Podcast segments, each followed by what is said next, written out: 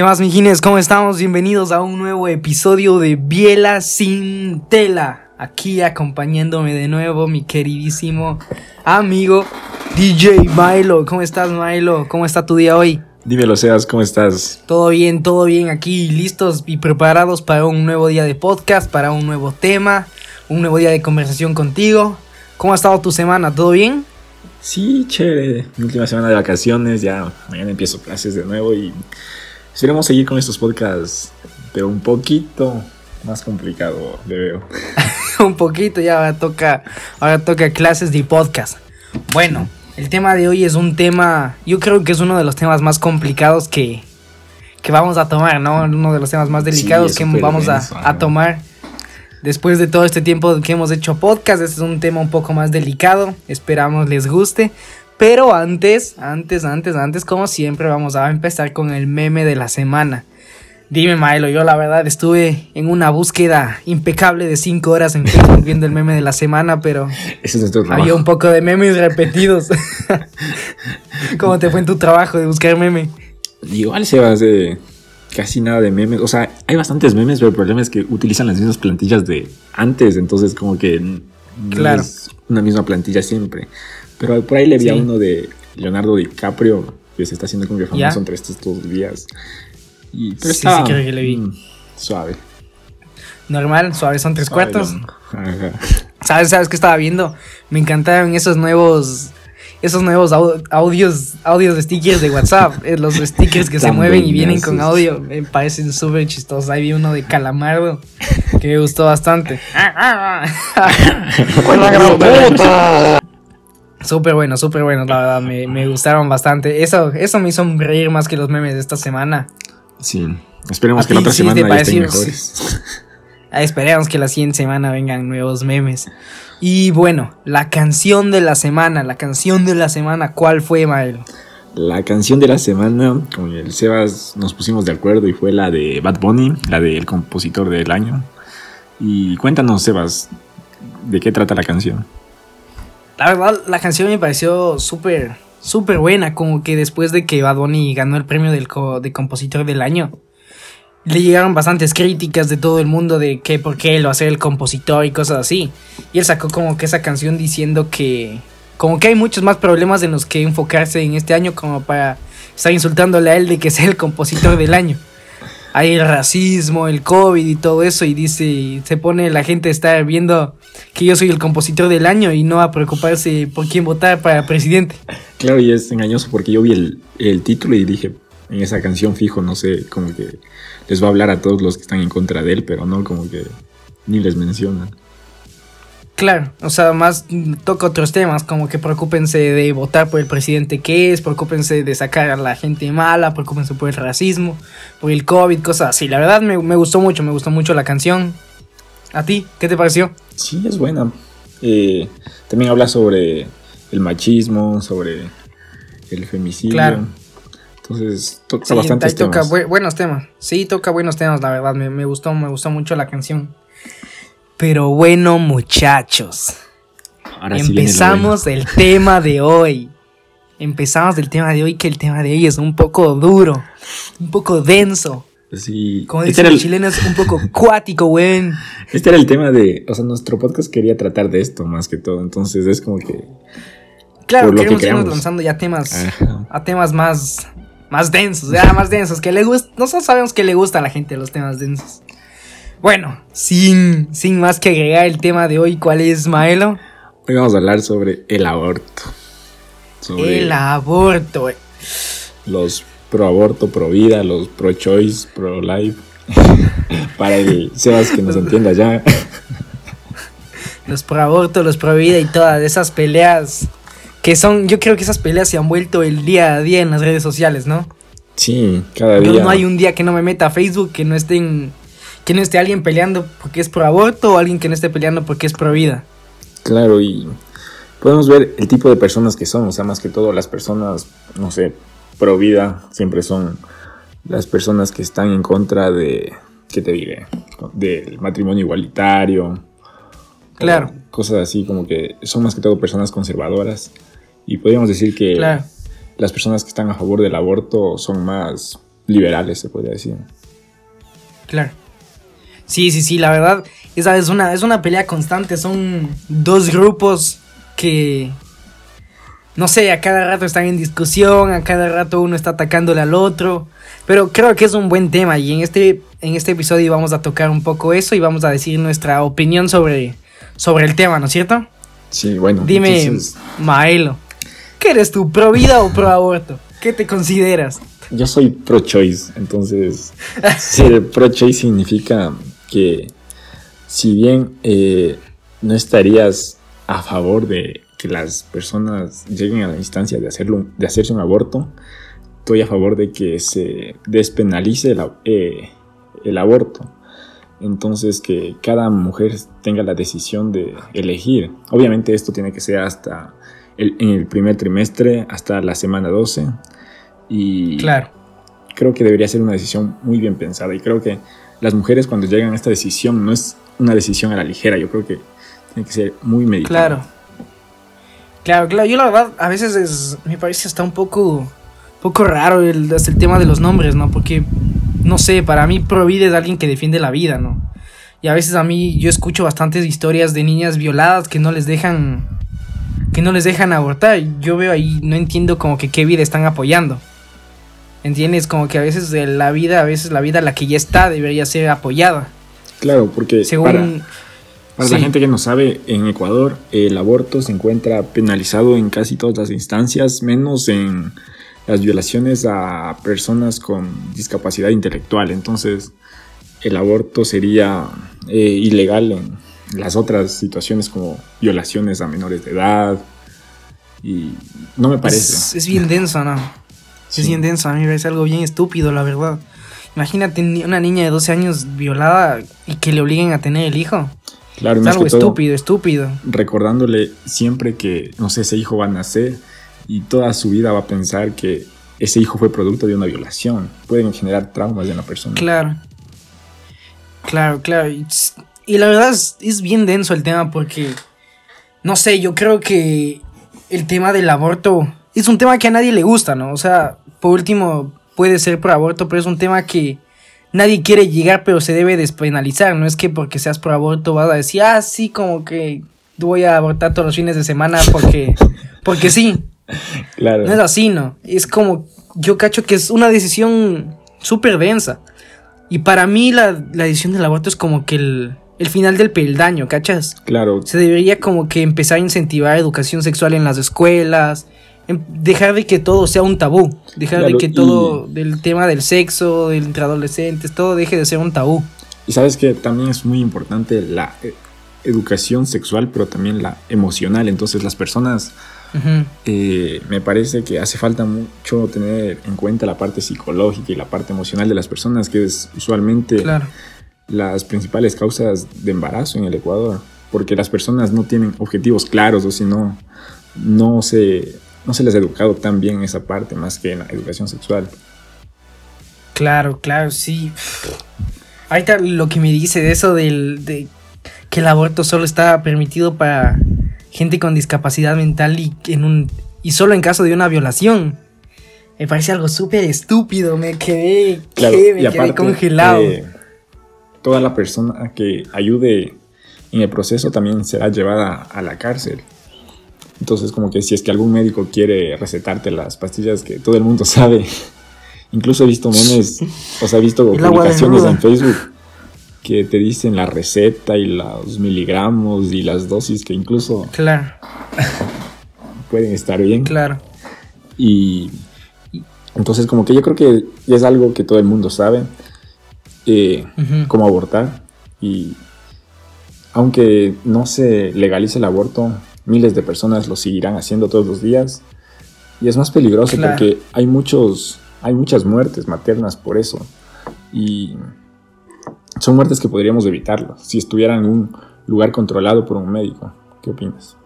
Claro, en lugares seguros, ¿no? Tú me, me estabas contando también que tú trabajaste un tiempo en un, en un centro de salud.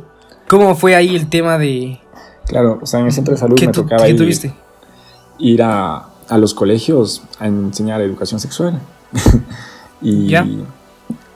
era complicado porque en ese colegio, por ejemplo, la directora no nos dejaba entregar condones a los jóvenes. Y había una pareja, de, de, una pareja y me pedían así como que les regalemos condones, pero como que teníamos la dirección de los grandes. A escondidas, claro. Entonces yo pienso, por ejemplo, esa pareja sí o sí iba a tener relaciones, pero el no darles el preservativo estábamos haciéndoles un mal a ellos, porque sí o sí, al final de cuentas, cuando ya lo tienen pensado, creo que lo iban a realizar. Claro. ¿Sabes no, sí. Sí. Muchas veces eh, los jóvenes tienen demasiada vergüenza de ir a una farmacia o ir al mismo centro de salud a pedir un condón. Creo que deberíamos normalizar eso. ¿Qué opinas? Y yo, sí, yo creo que no solo vergüenza de eso, sino hasta vergüenza de hablar con los papás también, ¿no? Claro. Porque a, veces ya están en esa situación y tienen no vergüenza de decirles a los papás que ya tuvieron relaciones o que ya estuvieron en, en algún lado, ¿me entiendes? Como que yo, yo creo que toca dejar de, de que todo sea un tabú y que dejen de hacer escondidas. Porque va, va a seguir siendo peor, ¿me entiendes? o sea, no es que despenalizando el aborto. ¿Qué digo? Perdón. no es que quitando, quitando que el aborto sea ilegal. O sea, todo el mundo va a querer abortar, ¿me entiendes? Claro. No es, que las jóvenes van a ir a abortar todos los fines de semana porque sí. Yo creo que es un, es un tema que se tiene que pensar bastante también, ¿no? Es un tema duro, a nadie le gusta abortar, yo creo que a nadie le va a gustar abortar, yo creo que debe ser traumante, debe ser feo, pero es algo que tiene que ser, ¿me entiendes? Pueden cometer una equivocación y más si es una violación. Una violación debe ser de ley, no le pueden obligar a una niña, a una mujer, a lo que sea. Sí, y hay varios países que ya es legal el aborto, entonces yo creo que el Ecuador en algún momento va a llegar, es como que solo cuestión de tiempo y que cambien los políticos que están. que cambien los políticos, eso es lo principal. Sí, porque... Oye, pero lo, yo la verdad he visto, he visto ya en Facebook, en las redes sociales, que ya más jóvenes como que están empezando a tomar esas, esas riendas, ¿no? están empezando a ver los, los valores de los países primermundistas, lo que tienen, lo que son, y como que cada vez la juventud ya va más preparada para eso. Sí. A veces, ah, como antes todo, como te digo, antes todo, todo era un tabú. La gente ahorita que está en la política, la gente que está en los altos mandos, son personas que crecieron en eso, ¿me entiendes? En que el papá era el hombre de la casa, no se podía hablar de sexo, no se podía hablar de nada. Claro, y más que todo también han tenido mucha influencia de la parte religiosa. Y la parte religiosa trata de preservar la vida, pero en la misma iglesia suceden miles de cosas que este no es el tema del podcast, pero tal vez algún día. Es, de, eso hablamos después, creo yo. Y. Sí, sí, sí, la verdad. No, súper denso. Y como decías, eh, a nadie le va a gustar tenerlo, uno, pero el saber que tienes la posibilidad creo que dejaría muy tranquilas a muchas personas. Igual nosotros estamos a favor de que las personas se protejan, de que si es posible, en Europa hay algo que se llama, o sea, aquí también hay, pero como que allá se conoce más eh, la doble protección, que sería que la mujer tome pastillas y aparte el hombre utilice condón. Entonces, como que sí. tienen muy pocas probabilidades y aparte también se protegen de las enfermedades de transmisión sexual, que muchas veces las pastillas no, que digo, que las pastillas no son las que te protegen de eso. Y, claro. Y aparte, ¿qué te iba a decir? Que el aborto, me imagino, ponte, ponte, el, condón solo tiene un 95% de efectividad, entonces siempre dejas de ese 5% a, a, a, la suerte. cosa puede pasar, ajá. Entonces, un aborto en ese 5% yo creo que sí sería, o sea, sería justo, ¿me entiendes? Sería menos, claro, bajaría.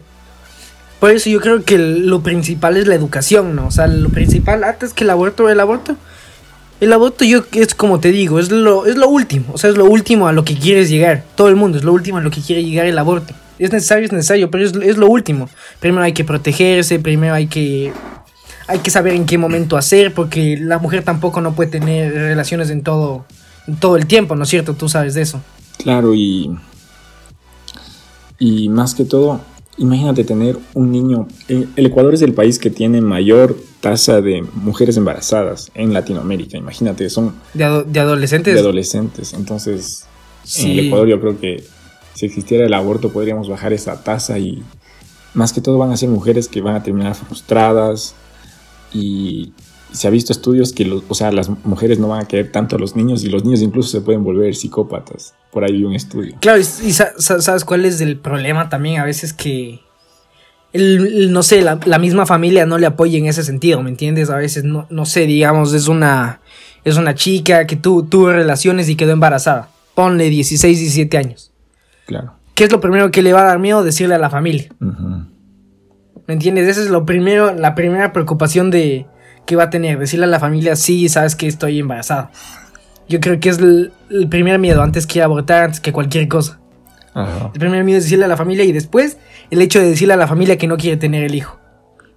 Claro. Porque entonces- tú qué crees que le va a decir la familia. No, cualquier familia ecuatoriana normal le va a Claro, le- cualquier familia le va a decir, la cagaste, ahora, ahora tienes el hijo. Ajá, y, y más que todo se va a truncar sus sueños, sus esperanzas, sus estudios. Claro. Y hay varios, hay varios datos como que dicen que las mujeres que tienen embarazos en la adolescencia como que van a tener menores ingresos económicos, menor educación, menor preparación. Y seguimos eh, cultivando este círculo vicioso que tenemos en el Ecuador de pobreza, de falta de educación, de falta de oportunidades. Y son por cosas así, entonces yo creo que podemos salir de este círculo vicioso a través del aborto. Sí. Sí, Y yo, yo obviamente de creo la que no no es un, no es un tema solo de mujeres, ¿no? Ah, claro. Me refiero a que to- todos estamos en eso, porque el- hay muchos hombres que he visto, yo creo que también eso es bastante en el Ecuador, que las mujeres apenas están embarazadas, se fueron de la casa. Se fueron ¿Me entiendes? Sí.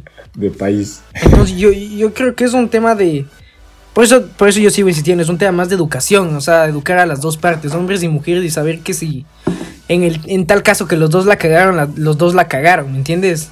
Claro, y por ejemplo, en varios países es necesario llevar a una persona que te acompañe a los centros donde se realizan los abortos. Entonces, creo que Claro. sería como que tu pareja lo más primordial que esté ahí en ese proceso. Sí, es, eso sí, o sea, yo creo que es parte de los dos, es algo que no solo tienen que luchar las mujeres, sino los hombres.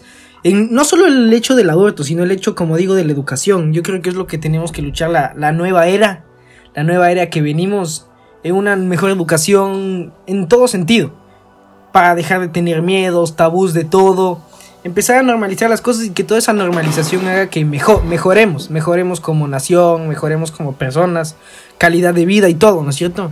Claro, y Porque sí, sí se puede mejorar Latinoamérica, y, sí se puede. Y que más que todo las mujeres sean las que tomen la decisión. Porque muchas veces en el gobierno eh, se encuentran los hombres tomando decisiones sobre el cuerpo de las mujeres. Entonces, tendría que ser... Claro, O sea, desde la parte política deberían de haber más influencia de las mujeres ahí. claro, bueno, pero de política yo creo que hablamos en otro podcast, ¿no? Claro. De política y de los hombres en la política, eso sí, sí, vo- votarán bien, ¿no? Las siguientes elecciones. Y hablando de política, ¿ya viste como 18 candidatos para la presidencia? Sí, sí, sí, sí, que este... No puedo creer que en... ¿Cuántos somos en Ecuador? 17 millones. Ajá. 17 millones en Estados Unidos que son do- como 283 millones. Hay tres candidatos máximo. Y acá tenemos 18. No puedo creer que hasta cantantes hay ahí. Ahí vi una papeleta de votación de chiste que era del, del Jorgito el Guayaco. Ahí salía, ya se votó Jorgito el Guayaco, ya qué chuchas. Ahí va mi Ay, voto. El más racional de todos. Está complicado, no está complicado eso. Pero bueno. Y Yo creo que eso fue. Eso fue. Y eso fue lo del aborto, ¿no? Yo creo que si quieren opinar, quieren decirnos algo, nos pueden ir a seguir en el Instagram, dejar su opinión sobre el aborto, qué piensan, qué creen que deberíamos hablar. Eso no, Milo. sí, yo creo que eso ha sido todo por el tema de la semana. Entonces, ahora me parece pasar a la noticia de la semana, ¿te parece? Sí, sí, sí, sí. Entonces, cuéntanos, Sebas, ¿cuál es la noticia de la semana? La noticia de la semana, yo en mis investigaciones, aunque yo no vivo en Ecuador, pero el 12 de septiembre se acaba el toque de queda, muchachos. Así que chupar, vayan, disfruten, pero siempre con las precauciones necesarias. No, se aglom- no hagan aglomeraciones de muchas personas, utilicen su mascarilla, sepan a dónde ir, Por favor, contrólense. No queremos más muertes en el Ecuador, no queremos otro brote de casos. Cuídense, ¿no es cierto, Manelo? Tú que estás en Ecuador tienes que salir a dar moquetazos a la gente que está sin cubrebocas. Había un meme que decía, eh, gobierno declara fin del toque de queda. y decía, Ya. que chupemos en grupo, dicen. Oye, no, no sé si viste esa noticia de que en Quito les han atrapado en una fiesta. ya. En una fiesta clandestina. Qué goce. Salía. La han hecho en una casa, pero en una casa abandonada que ya estaba destruyendo por poco una fiesta. Que habrá, sé, 100 personas habrá habido ahí. Y le sacaron, la mayoría menores de edad. Les tocó llamar a los papás y le sacaron a eso de las 6 de la mañana, toditos ahí en el patio. Decían que quisieran hacer fiesta y parecía simulacros. Toditos agachados con las manos en la cabeza en el patio. Pues estar haciendo fiestas. No, sí, cuídense, como Ah. Eh, anden con mascarilla y no se reúnan todavía. Todavía es muy peligroso. Protéjanse, protéjanse, protéjanse. Y si ven a alguien sin mascarilla, le dan un moquetazo en la calle para que se meta a la casa y ande con mascarilla. Protejámonos, muchachos, protejámonos. Y otra Bueno, noticia fue el- el... el Tour de Francia del Richard, que está ahorita ¿Ya? empezando el Tour de Francia. Richard ahorita está en ¿Ya? la novena posición. Todavía faltan ¿Ya? 19 días. Y esperemos que le vaya bien a nuestro Rich. Vamos, Richard, dale, locomotora. Vamos, ojalá le vaya bien al Richard, que es un alentado. Nuestros mejores deseos para, para Richard Carapaz en este Tour de Francia. Mm, Y Bueno, el comentario, el de la comentario semana, de la semana, ¿no? El comentario de la semana es de, de Ivana Ormaza, de Ivo Ormaza, que nos pregunta que qué hace, qué hace en Besebas. Bueno, te vamos a explicar, Ivana, qué estamos haciendo. Estamos haciendo una serie de podcasts de, de muchos temas, la verdad, de muchos temas que la gente nos dice, de, mucha, de muchos temas que nos parecen convenientes hablar. Nos gusta, nos gusta expresarnos, nos gusta que la gente nos escuche, nos gusta compartir nos- nuestras opiniones con todos ustedes.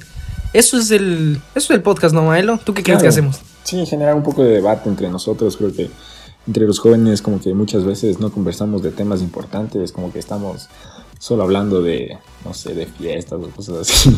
Y deberíamos, nosotros como que somos del futuro de la patria, entonces como que sí deberíamos involucrarnos un poco más en lo que está pasando en nuestra sociedad y, y en parte como que... Y o viendo, sea, no viendo qué podemos mejorar también, ¿no? Claro, como que llegar a diferentes públicos, pero no hacerlo tan formal, como que para que sea más Claro, el fácil de hecho, lo que queremos lograr aquí es una conversación, ¿no? Una conversación que fluya. Claro, y tampoco Algo es que chévere, se- tocar buenos temas. nosotros.